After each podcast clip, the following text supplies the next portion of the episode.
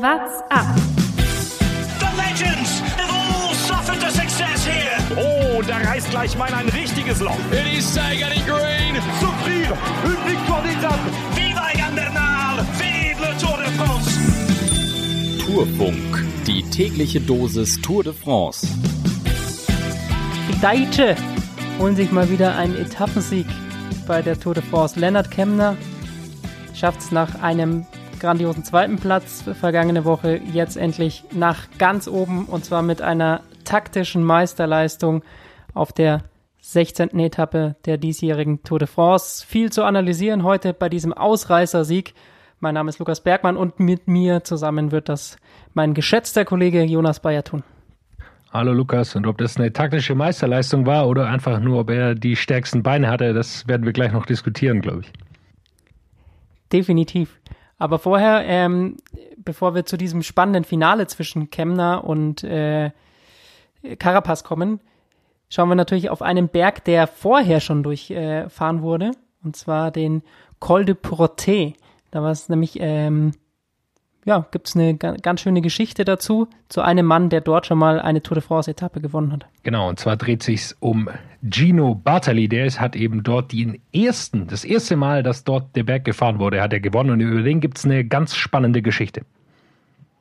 Der Blick übers Lenkerband. Gino Bartali war nach dem Waffenstillstand von Cassibil am 8. September 1943 und der Besetzung Italiens durch deutsche Truppen als Fahrradkurier für eine Untergrundbewegung tätig, die sich für die Rettung von Juden einsetzte. Er versteckte Mitglieder der Familie Goldenberg vor der Verfolgung durch deutsche und italienische Faschisten.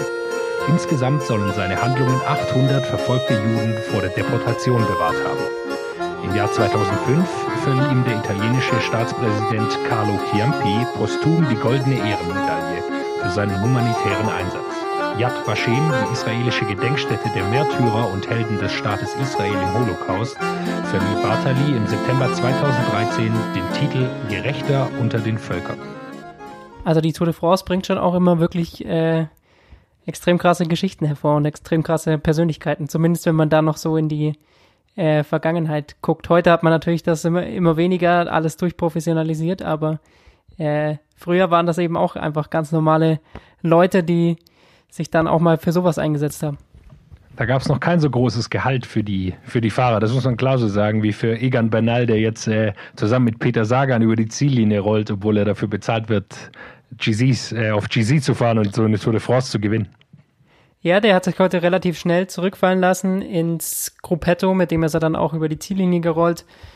Der Mann, glaube ich, hat die Aufgabe, noch eine Etappe bei dieser Tour zu gewinnen, weil sonst geht Ineos wirklich mit einer absoluten Niederlage raus. Und heute haben sie schon drei Leute in die Ausreißergruppe geschickt. Hat nicht funktioniert. Carapaz am Ende Zweiter. Aber Egan Bernal, glaube ich, wird die nächsten Tage nochmal angreifen. Wird er sicherlich versuchen, aber aktuell sieht er einfach noch nicht so gut aus, dass ich mir das denken könnte. Also äh, jetzt, wo er da die Zeit verloren hat vor zwei Tagen, da sah er so schlecht aus, dass es auch vorne dann um einen Etappensieg auch gar nicht so leicht wird für ihn, wenn man sieht, mit welcher geballten Power da Lennart Kemner heute den, das Ding holt. Da ist es selbst für, einen, für einen Bernal dann, glaube ich, schwierig. Ansonsten war das heute für mich so ein bisschen zu erwarten. Man sieht es oft nach einem Ruhetag, ähm, dass sich die Favoriten noch zurückhalten, selbst wenn es schon so schwere äh, Etappen gibt, wo man eigentlich ein bisschen Zeit rausholen könnte. Aber diese letzte Tourwoche ist einfach nochmal so extrem schwer, dass, glaube ich, heute die Favoriten sich relativ schnell darauf geeinigt haben, oder besser gesagt hat sich Jumbo Wismar darauf geeinigt, äh, dass heute mal nicht gefahren wird und ähm, Ausreißer weggelassen werden. Und deswegen war dann auch am Anfang ein richtiger Kampf um diese Ausreißergruppe. Insgesamt über mehrere Gruppen, die sich da dann gelöst haben, haben am Ende dann 23 Leute zusammengefunden. Darunter auch zwei Deutsche, eben Simon Geschke und der spätere Sieger Lennart Kemner. Bei Geschke ist aber vor allem, der ist, glaube ich, dann noch eine Stunde bis oder ein bisschen knapp über eine Stunde hinter dem Feld hergefahren, hinter diesem vorderen Feld eben. Und das hat er danach im Interview auch gesagt, das hat ihm wahnsinnig viel Kraft gekostet und er hat nicht gedacht, dass er heute noch was reißen kann. Er ist dann am Ende Fünfter geworden, was ein beeindruckendes Ergebnis ist, aber es ist natürlich nicht optimal, wenn die da zu fünft hinterm Feld, hinter diesem Ausreißerfeld herfahren, muss man ja sagen, bei der Größe und äh, dann enorm viel Kraft verlieren, da äh, die, die einzuholen und dann überhaupt erstmal an der Spitzengruppe dran zu sein. Man hat auch gesehen, also die ersten vier kamen auch alle aus der ersten Ausreißergruppe. Nee, ich glaube, äh, Alaphilippe ist äh, nicht ganz in der ersten gewesen. Der ist dann nochmal rangefahren. Aber dem hat es dann am Ende. Ah nee, der, wie viel der ist Alaphilippe am Ende geworden? Das habe ich gar nicht mehr geguckt. Aber der ist auf jeden Zehnter Fall- geworden am Ende. Ah, okay.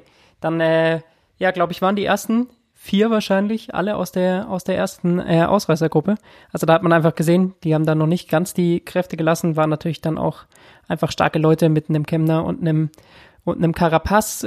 Vor, vor, bevor wir auf dieses Finish zu sprechen kommen, würde ich gerne noch über die Sprintwertung sprechen, denn es war ja so, dass Sagan wieder versucht hat, wegzugehen, in eine Ausreißergruppe zu kommen. Das, was er über die letzten Jahre auch immer geschafft hat und sich so eigentlich das grüne Trikot dann komplett sichern konnte.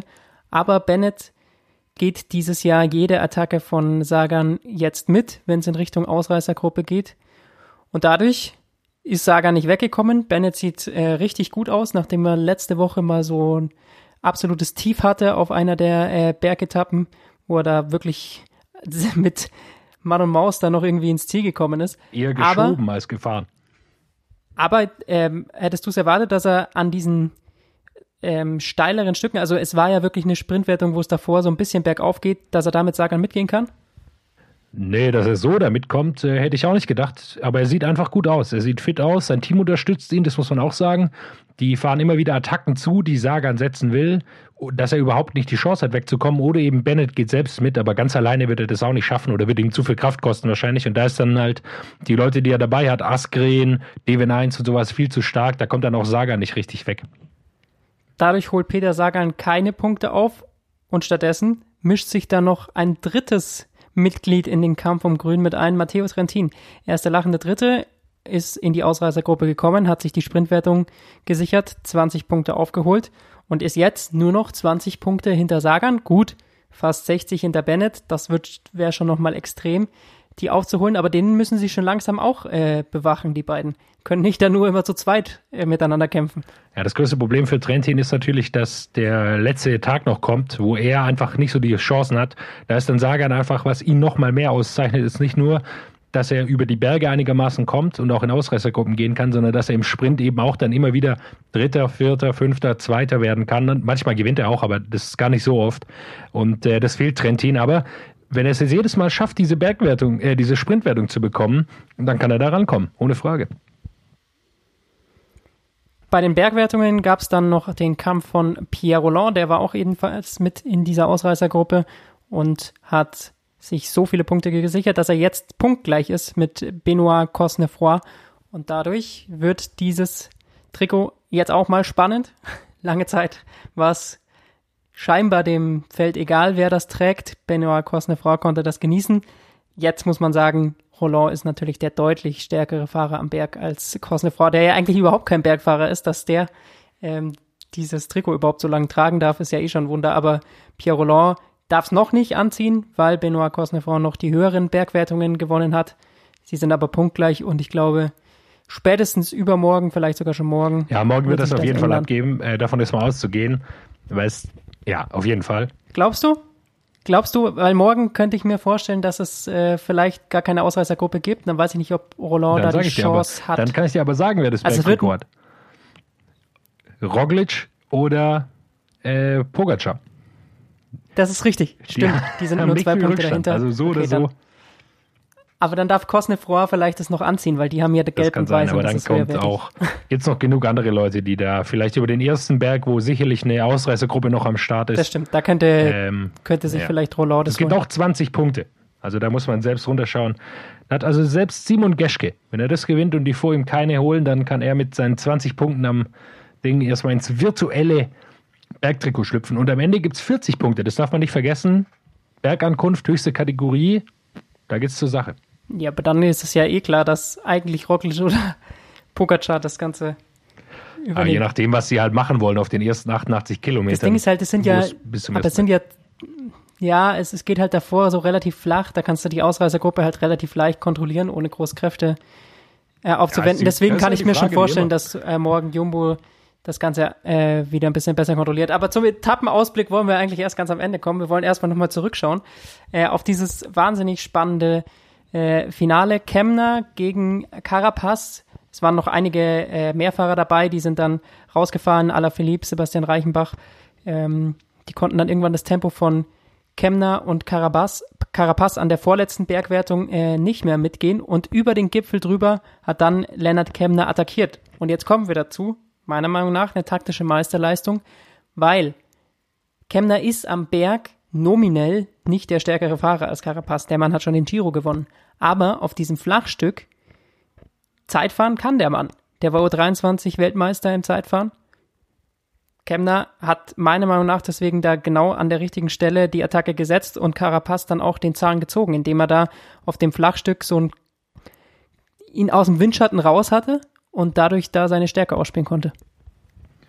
Ja, äh, absolut richtig, dass er der bessere Zeitfahrer ist, aber äh, Carapaz hat äh, fast eine Minute verloren auf diesem Abfahrt. Das heißt, er war schon richtig am Ende und konnte auch am Berg, dieses letzte Bergstück, wo Kemner angegriffen hat, auch nicht mehr mitgehen. Also der war körperlich schon richtig am Ende, hat es auch richtig hart versucht.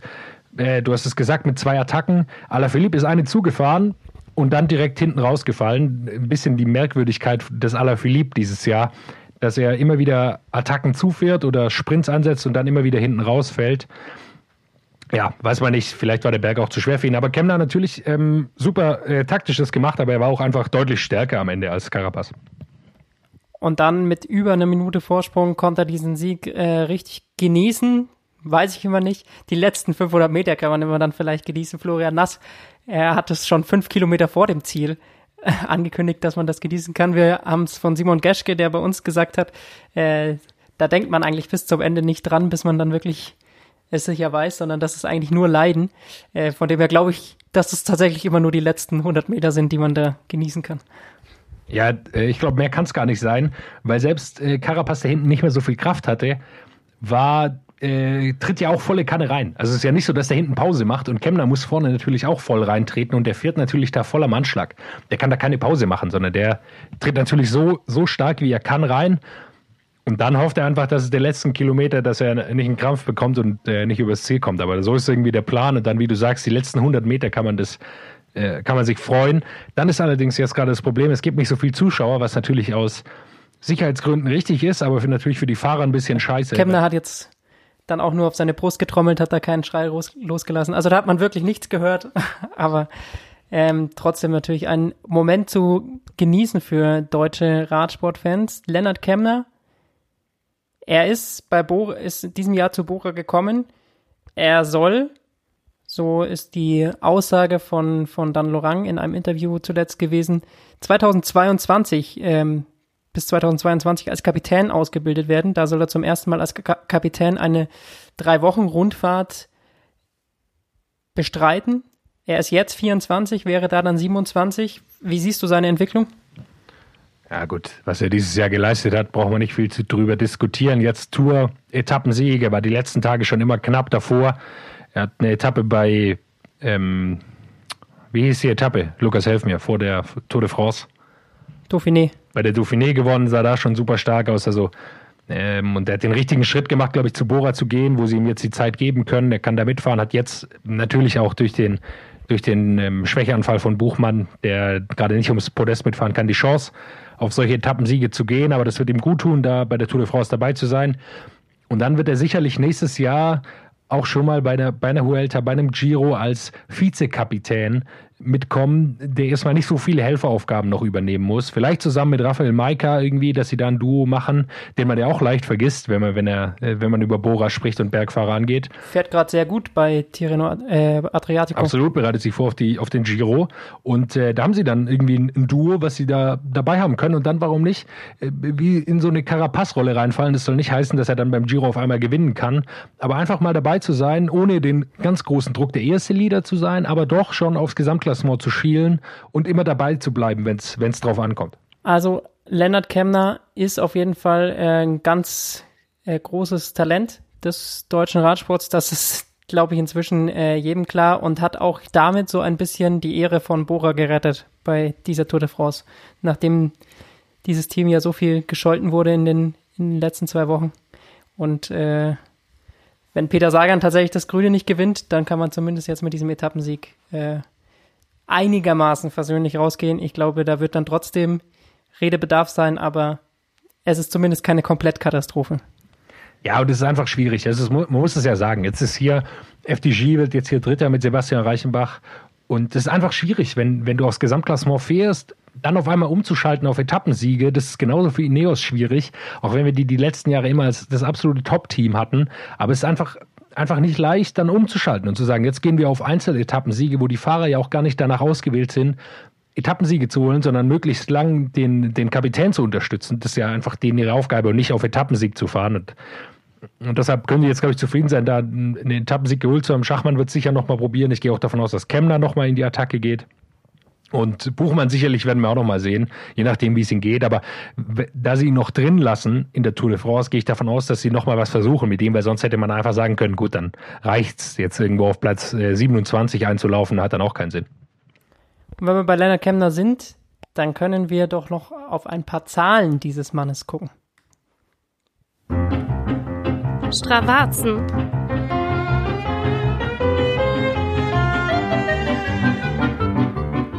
Oh, da müssen wir uns erstmal beschweren beim Herrn Kemner, beim heutigen Etappensieger. Denn der Mann hat noch nicht seine Aktivität auf Strava hochgeladen. Scheinbar sind ihm die Journalistentermine, Interviews, alles und Glückwünsche allesamt wichtiger als Strava. Wo kommen wir denn dahin, Jonas? Ich weiß es auch nicht. Ich habe noch nicht einmal was auf Strava hochgeladen, das muss ich dazu sagen, bevor hier gleich Kritik kommt. Aber äh, von Lennart Kemner erwarte ich natürlich was anderes. Aber er hat zumindest gestern eine Radfahrt auf Strava hochgeladen. Deswegen können wir sehen, wie bereitet sich eigentlich dann so einer am Ruhetag vor? Was fährt der Mann, ähm, bevor er quasi dann einen Etappensieg holen kann? Und zwar ist der Mann gestern immerhin 33 Kilometer gefahren, eine Stunde 10, immerhin einen Schnitt von 28,4 und eine Leistung von 155 Watt über eine Stunde 10. Ich sag mal so, Jonas, kriegen wir hin. Aber weiß ich nicht, ob das für uns die perfekte Rennvorbereitung ist. Ich gerade sagen, ist jetzt hier 33 Kilometer fahren, äh, die perfekte Vorbereitung für uns, äh, um mal einen Etappensieg zu holen, wenn wir dann doch bald teilnehmen. Naja, gut, 33 Kilometer schon, aber dann in einer Stunde 10. Also da an den 30er Schnitt rankommen. Äh, Jonas würde, äh, Jonas sage ich schon, Thomas würde uns natürlich jetzt belächeln. Aber äh, man sieht's ja, ganz lockerer Ruhetag, aber auch ganz interessant, was die da immer dann für Umfänge fahren. Also so ein Stündchen vor, bevor es am nächsten Tag dann wieder geht, weitergeht, um sich die Beine locker zu treten, machen auch die Radfahrer Ruhetag, heißt nicht Beine nee. hochlegen. Beine werden gar nicht mehr hochgelegt. Oder natürlich werden die hochgelegt, aber nicht mehr in dem Umfang, wie man es früher gemacht hat, sondern die Belastung muss weiter ein bisschen da sein, dass man nicht komplett aus dem Rhythmus kommt. Die Trikots haben wir eigentlich schon äh, angesprochen. Im Gesamtklassement hat sich äh, nicht viel verändert. Quintana hat ein paar Sekündchen verloren, ähm, ist jetzt auf, von Rang 9 auf Rang 10 gerutscht. Dumoulin einen Platz nach vorne. Ja, und da will ich dir sagen, warum. Weil äh, hinten raus, nochmal, wo alles schon gegessen war, ich hatte hier eigentlich schon, ich war schon kurz davor, das Ding auszuschalten. Auf einmal kommt da äh, UAE nach vorne und macht nochmal einen richtigen Rabatt äh, aus meiner Sicht ein bisschen eine unnötige äh, Attacke, irgendwie da nochmal äh, was, was auszuprobieren. Gut, ist jetzt äh, Quintana erwischt, aber war auf jeden Fall eine Ansage. Pogacar, der lässt keinen Tag verstreichen, indem er nicht einen kleinen Sprint Aber finde ich halt ich. cool. Also, er weiß, er weiß, er kann ja Roglic nur vielleicht versuchen, irgendwo zu überraschen oder irgendwo auf dem falschen Fuß erwischen. Ich weiß, Jumbo sieht taktisch einmal frei aus, die lassen sich da nicht überraschen, aber er probiert es zumindest. Ähm, wir haben das über lange Zeit gesehen, dass so dominante Teams wie Ineos einfach dann nicht mal mehr attackiert wurden, dass es da irgendwie keiner probiert kann, probiert hat, weil auch keiner konnte. Aber Pogacar wird bis zur letzten Sekunde weiterkämpfen und 40 Sekunden sind eben nicht viel. Und wenn man sich da auch an so einem Tag vielleicht drei, vier, fünf abknabbern kann, kann das schon Gold wert sein. Ich weiß gar nicht, ich schaue gerade nochmal nach, ob Lopez jetzt eine gewonnen hat, weil der hat nämlich nochmal einen richtigen Bums hinten rausgehauen. Der, der ist da Nee, da, die haben ihn gleichzeitig gewertet. Der war äh, schneller. Das muss ich klar sagen. Also ja. der war deutlich, also das war mindestens eine Sekunde, die er sich da verdient hat, allein, weil er da, also der war richtig schnell nochmal hinten raus. Der, da ist er vorbeigeflogen an den anderen und der hätte dem einen oder anderen ein kleines Sekündchen abnehmen können. Oder hat er abgenommen. Vielleicht auch ein Ausreicher, äh, Ausrutscher dieser Etappe, aber wir haben noch ein paar andere in petto. Ausreißer und Ausrutscher. Nummer eins, Ausrutscher oder Ausreißer, je nachdem, wie man es sagen will. Unser lieber Jérôme Cousin ist aus dem Rennen raus. Der Mann mit dem schönsten Haar und dem schönsten Brusthaar zusätzlich. Wir haben hier ausführlich drüber gesprochen, über den Mann. Er ist hinten rausgefallen aus dem Zeitlimit. Was eine Enttäuschung. Grüße gehen raus nach Frankreich. Ich hoffe, du lässt es dir gut gehen. Kleine Haarpflege vielleicht äh, für die nächsten Tage. Großartiger Mann, war einmal in der Ausreißergruppe alleine. Da hat er eine große Show abgezogen an der, an diesem Tag hatte er dann auch die rote Rückennummer, aber ansonsten hat er viel Spaß gemacht auf jeden Fall äh, hier für uns im Podcast. Ein Ausreißer, den ich noch habe, weil wir da äh, in den letzten Tagen noch gar nicht so viel drüber gesprochen haben. Das große Frauenrennen steht ja auch gerade an. Giro äh, Rosa in Italien und heute Nisa Brennauer auf Platz 5 bei der Sprintankunft. Sehr starkes Ergebnis von äh, Lisa Brennauer, falls du zuhörst. Äh, finden wir sehr, sehr gut. Schade, dass wir es nicht sehen können. Vielleicht dann der Ausrutscher, denn es wird nirgendwo übertragen. Das ist daneben. Wir erwähnen hier mit Absicht nicht Tirreno Adriatico, das kann man nämlich sehen. Will ich aber nicht. Ich will den Giro Rosa sehen. Ich sage, wie es ist. Auf jeden Fall, äh, um dort vielleicht auch mal so einen kurzen Überblick zu geben, Annemiek van Fleuten ist schon wieder mal weit enteilt, aber nicht so weit, dass äh, nicht noch spannend wäre. Zwei Minuten hat sie Vorsprung auf die Konkurrenz. Ähm, Katarzyna Niwiadoma, schwieriger Name, aus Polen, ist auf Rang 2 und dann kommt schon wieder die nächste Holländerin, Anna van der Breggen, auf Rang 3 mit 2 Minuten 3 Rückstand. Beste Deutsche, Liane Lippert auf Rang 19, 8 Minuten Rückstand, fährt da also auch keinen schlechten Giro Rosa. Nein, kann man, glaube ich, zufrieden sein mit dem Ergebnis erstmal. Ich habe noch einen Ausrutscher dabei und zwar sehen wir es immer wieder. Fans am Straßenrand versuchen mit ihrem eigenen Rad nebenher zu fahren, geht meistens so mittelmäßig gut. Am Meer immer Boote, die nebenher fahren oder Motorräder oder was weiß ich. Heute haben wir was anderes gesehen. Lukas, du hast mir vorher erklärt, wie es heißt. Ich habe schon wieder vergessen. Die, äh, wenn man äh, lang Skiroller, also Skiroller. Langlauf auf Rollen, so möchte ich sagen, mit so Stöcken. Also keine Inline-Skates, sondern halt tatsächlich diese, mit, wo man mit Skibindung, also auf, mit Langlauf-Skibindung äh, drauf geht, die dann so ein bisschen länger sind, vorne und hinten jeweils eine Rolle haben. Ja, die Erklärung ging schon viel zu weit rein, das muss ich ganz klar sagen. Für Langlauf, für Langlaufleute im Sommer eine super Geschichte. Ja, äh, mag, mag sein. Äh, darum soll es jetzt aber nicht gehen, obwohl das natürlich schon der Ausrutscher eigentlich per se ist. Äh, sondern, du bist aber auch gegen jeglichen nein, ich Wintersport, bin oder? der größte Langlauf-Fan, aber nicht äh, im Sommer. Worum es mir geht, ist, die sind nebenher gefahren und eine Dame ist leider gefallen. Der Moment des Lebens war da, die Kamera der Tour de France auf sie gerichtet und es kam zum Sturz. Ah, Oh, ärgerlich. Ärgerlich. Der ja, der Druck groß. war zu groß. Meinst du, sie hatte, meinst du, sie hatte einen Knopf im Ohr, dass sie jetzt on air ist? Wahrscheinlich. Und dann, in, dann war sie so überrascht, dann ist sie gleich Telefon umgefallen. hat geklingelt oder ich weiß es nicht. Ich hoffe, es ist Nein, nichts sie ist gleich passiert. wieder aufgestanden und weiter gerollt oder wie man sagt. bitterer Moment natürlich. Schauen wir auf die morgige Etappe. Etappe 17 und es gibt zwei Bergwertungen der Ohr-Kategorie. Es wird endlich mal legendär. Man muss ja sagen, bei dieser Tour de France, so wirklich die legendären Berge sind nicht ganz mit dabei. Morgen, da ist auf jeden Fall einer mit dabei. Col de Le Madeleine ist allerdings nicht der äh, letzte, aber trotzdem eine Ohr-Kategorie. Erwartest du schon, dass da attackiert wird oder alles auf den letzten Berg? Nee, In Meribel. da wird noch nicht attackiert werden. Problem ist unten zwischen Col de la Madeleine und eben Col de la Los, dem Schlussberg, ist noch so ein relatives Flachstück. Also es ist nicht ganz flach, aber sagen wir mal nur 200 Höhenmeter auf ähm, 15 Kilometer. Und das ist natürlich nicht optimal für Bergfahrer. Und die Abfahrt ist sehr lang und so. Da muss man ein bisschen schauen, dass man da die Kräfte zusammenhält. Es kann natürlich äh, so eine wilde Attacke von Quintana kommen oder sowas, dass der so mal versucht. Aber meistens erwartet man das und dann ist Aber der ist auch zu schwach in der Abfahrt, oder? Ja. Es müsste schon einer sein, der stark abfahren kann. Also Quintana ist kein schlechter Abfahrer, aber er kann jetzt auch in der Abfahrt dann nicht äh, so einer großen Gruppe wahrscheinlich irgendwie standhalten, die von hinten Ja, wenn ich so drüber nachdenke, vielleicht Guillaume Martin. Der hat heute schon mit so ein bisschen Harakiri-Aktion, die haben sich auf jeden Fall abgesprochen gehabt, Kofidis, er hat den einen Helfer, die sind zu zweit angegriffen, ist ja nicht ausgegangen, aber er versucht es auf jeden Fall, nochmal Plätze nach vorne zu bekommen. Da könnte ich mir vorstellen, dass er vielleicht drüber kommt. Am Ende sind es ja, knapp 1600 Höhenmeter, 2000 Höhenmeter, äh, auf 2000 Meter genau, liegt dann äh, eben der höchste Punkt, 8,4 Prozent im Schnitt. Was schon relativ steil ist, glaube ich. Und kann man sich auf jeden Fall drauf freuen. Ist so ein bisschen, glaube ich, auch die Frage, ist eine Ausreißergruppe vorne? Gibt es sowas wie, dass sich Fahrer zurückfallen lassen aus den Top-Teams? Also ich kann mir zum Beispiel vorstellen, dass Astana eine Attacke vorbereitet, dass sie vorne äh, einen, den verbleibenden Isagire-Bruder in eine Gruppe schicken oder Oma Freile oder wen auch immer und der sich dann zurückfallen lässt und dann eben eine Attacke kommt, die, die ihn dann übers Flachstück hilft. Ich glaube, sowas ist die Möglichkeit, die man morgen sehen könnte. Auf jeden Fall weiß ich, was Pogacar vorhaben wird, sich nämlich mit Primus Roglic dann auf dem El Col de la Lose in Meribel zu messen, extra frisch asphaltiert. Der äh, Weg ist jetzt ganz neu, glaube ich, gemacht worden ähm, für Radfahrer da hoch und zum Schluss. Der höchste, der höchste Radfahrankunft oder was das auch immer dann sein soll jetzt.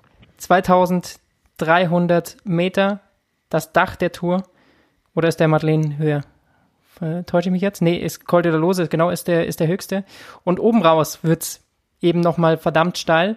Also die letzten drei bis vier Kilometer haben wir dann äh, eine Durchschnittssteigung immer so zwischen 11 und hinten raus dann 9 Prozent bis zu 24 Prozent und 18 Prozent steil, dass äh, die, die äh, Daten auf dem Papier 24 scheint mir ein bisschen übertrieben. Also äh, das mag, das weiß ich auch das nicht mag ganz, vielleicht drei Zentimeter sein, wo 24 Prozent sind, aber wenn da wirklich 24 Prozent Steigung wären, dann wird es hart.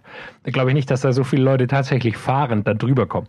Naja, gut, wir hatten letztes Jahr hatten wir auch oben auf der La Planche de Beffy zum Schluss über 20 Prozent. Aber da sind sie schon auch alle fast äh, stehen geblieben. Ja gut, aber wenn es so steil dort eben raus ist, äh, oben raus ist, Vorteil für Pogacar. Bisher waren das immer so die Stücke, wo er die Nase vorn hatte.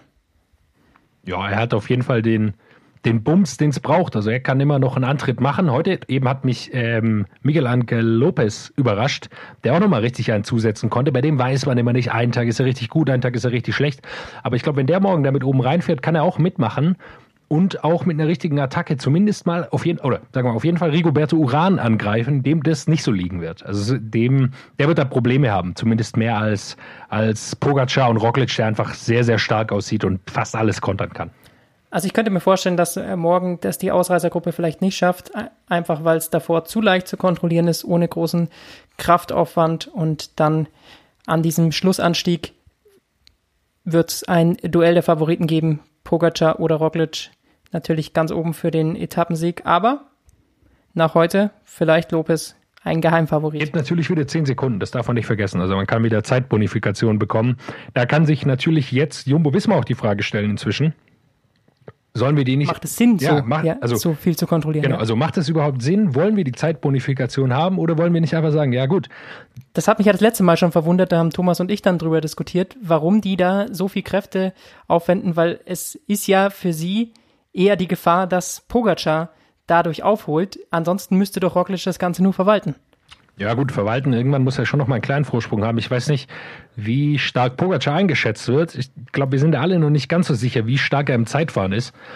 Davon hängt es auch ein bisschen ab, wie stark sie ihn einschätzen. Er hat Roglic geschlagen, wie es, glaube ich, inzwischen jeder weiß, im, bei den slowenischen Meisterschaften im Zeitfahren muss man abwarten. Aber es könnte sicherlich auch eine Möglichkeit sein, dass, dass Jumbo Wismar sagt, nee, scheiß drauf, die Zeitbonifikation lassen wir verstreichen. Und ähm, ja, und dann ist sonst, glaube ich, fast niemand in der Lage, sowas wieder einzufangen. UAE hat einfach dafür nicht die, nicht die Fahrer. De La Cruz sah heute nicht schlecht aus, wie er das angefahren hat für Pogacar, aber äh, auf lange Sicht dann wirklich vorne am Feld Tempo zu machen, dafür haben sie nicht die Fahrer dabei. Ja, er kann ja, er kann ja versuchen, 1600 Höhenmeter von vorne zu fahren. Das wird, halt nicht, das wird nicht klappen. Also muss man einfach sagen, er hat irgendwie noch einen Helfer am Berg, das, äh, der kann ihm mal eine Flasche geben und vielleicht äh, 500 Meter von vorne fahren, aber jetzt so zwei Or-Kategorie-Berge, das kann einfach nicht ein Fahrer alleine kontrollieren. Außer vielleicht Wort von Art und der ist leider beim falschen Team für Pogacar. Auf jeden Fall ganz dick anstreichen diesen Tag morgen. Das wird auf jeden Fall ein spannendes Finale und ich glaube, es wird um Sekunden gefalscht. Mit Sicherheit. Und äh, ich habe richtig Bock, vor allem dieser Schluss Anstieg da, boah, das sieht schon richtig übel aus. Ähm, so wie ich sehe, für alle, die arbeiten müssen, ab 15.30 würde ich mal einen Blick werfen. Da sollen sie, äh, da, früher, 15.30 sollen sie oben sein am Col de la Madeleine, also so um wahrscheinlich 14 oder 15 Uhr mal einen Blick reinwerfen, äh, mal den, die Arbeit links liegen lassen und mal die, die Tour de France anschalten. Generell zu empfehlen in diesen, in diesen drei Wochen. Also dann bis morgen. Macht's gut. What's up? Der Radsport-Podcast.